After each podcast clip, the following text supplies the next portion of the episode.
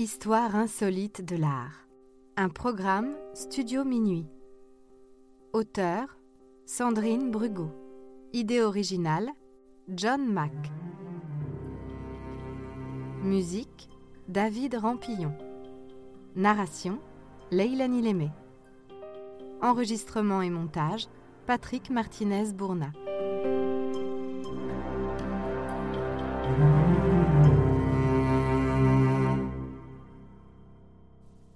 Les animaux fantastiques. Été 1980. Juan Foncuberta et Père Formiguera sont en vacances dans un cottage isolé en pleine nature à Cap Rat, au nord de l'Écosse. Ils logent dans une lugubre demeure transformée en bed and breakfast. Le temps est déprimant et ces deux Catalans décident de visiter la demeure de fond en comble histoire de passer le temps. Ils descendent à la cave. La vue de ce réduit humide et malodorant éveille la curiosité des deux compères, avides de trésors oubliés. Sur des étagères voilées de toiles d'araignée sont empilés des cahiers et des feuillets couverts d'annotations en allemand, des plaques photographiques, des instruments de dissection et des flacons de formol. Éparpillés sur le sol, quelques animaux empaillés leur donnent la chair de poule. Le beau temps revenu, ils ne quittent pas leur repère. Ils l'ont trouvé, leur trésor. Émerveillés par le contenu des photos et des flacons, ils s'attellent à déchiffrer les textes énigmatiques. Ils en arrivent à la conclusion que leur auteur est un zoologiste allemand de l'école néo-darwiniste qui a amassé, avec l'aide de son collaborateur Hans von Kubert, une documentation considérable sur des animaux non encore répertoriés par la science. Son nom est Peter Ameisenhaufen.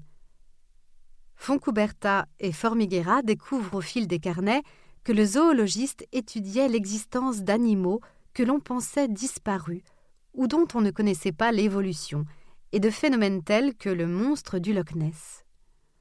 En quittant l'Écosse, ils décident de ramener toutes les archives avec eux à des fins scientifiques. Les travaux sont réalisés avec la plus grande attention et bientôt de nombreux scientifiques s'accorderont sur la crédibilité des recherches, squelettes et animaux empaillés prouvant l'existence méconnue de nombreuses espèces.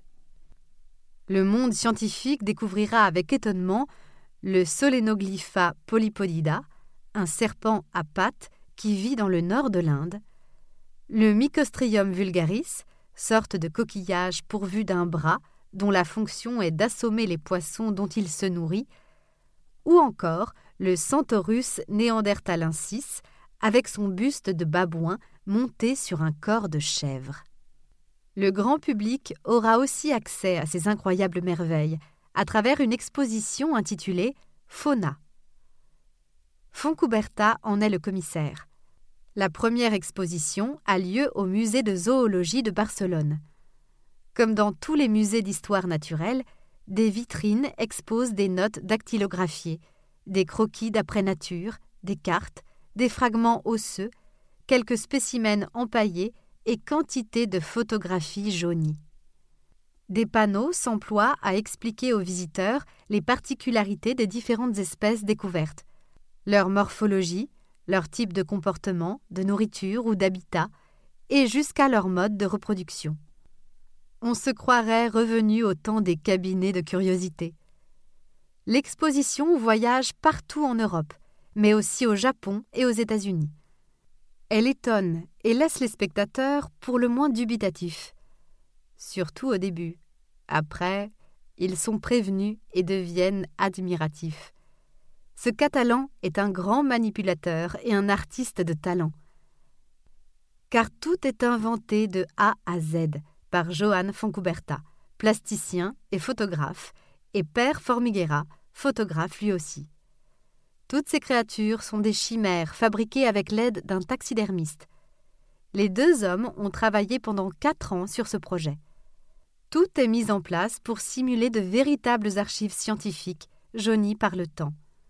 Ils vont jusqu'à créer pour chaque espèce un mode de vie, un habitat, un comportement détaillé dans chaque carnet. Il soigne le moindre détail pour rendre l'ensemble réaliste. Tout a été artificiellement vieilli pour mystifier le visiteur. Mais pourquoi?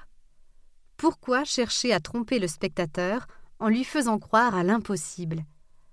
Juan Foncuberta veut questionner notre capacité à croire ce que nous voyons.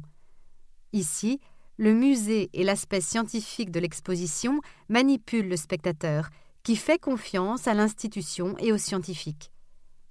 Tout a l'air vrai, et pourtant tout est fou. Tout est incroyable, mais le sérieux de la présentation donne envie d'y croire. Méfions-nous des images, dit Foncouberta à travers cette exposition. Ne délaissons jamais notre esprit critique. Les images nous manipulent. Son travail nous pousse à mettre en question les moyens de communication et d'information qui brandissent l'image comme preuve. Fauna fut le premier travail d'envergure du photographe et plasticien catalan. Il n'eut alors recours ni au photomontage ni aux images de synthèse. Aujourd'hui, à l'heure d'Internet et de l'informatique, il ne cesse de nous mettre en garde contre notre envie de croire à ce que l'on voit. La pédagogie du soupçon est plus que jamais nécessaire.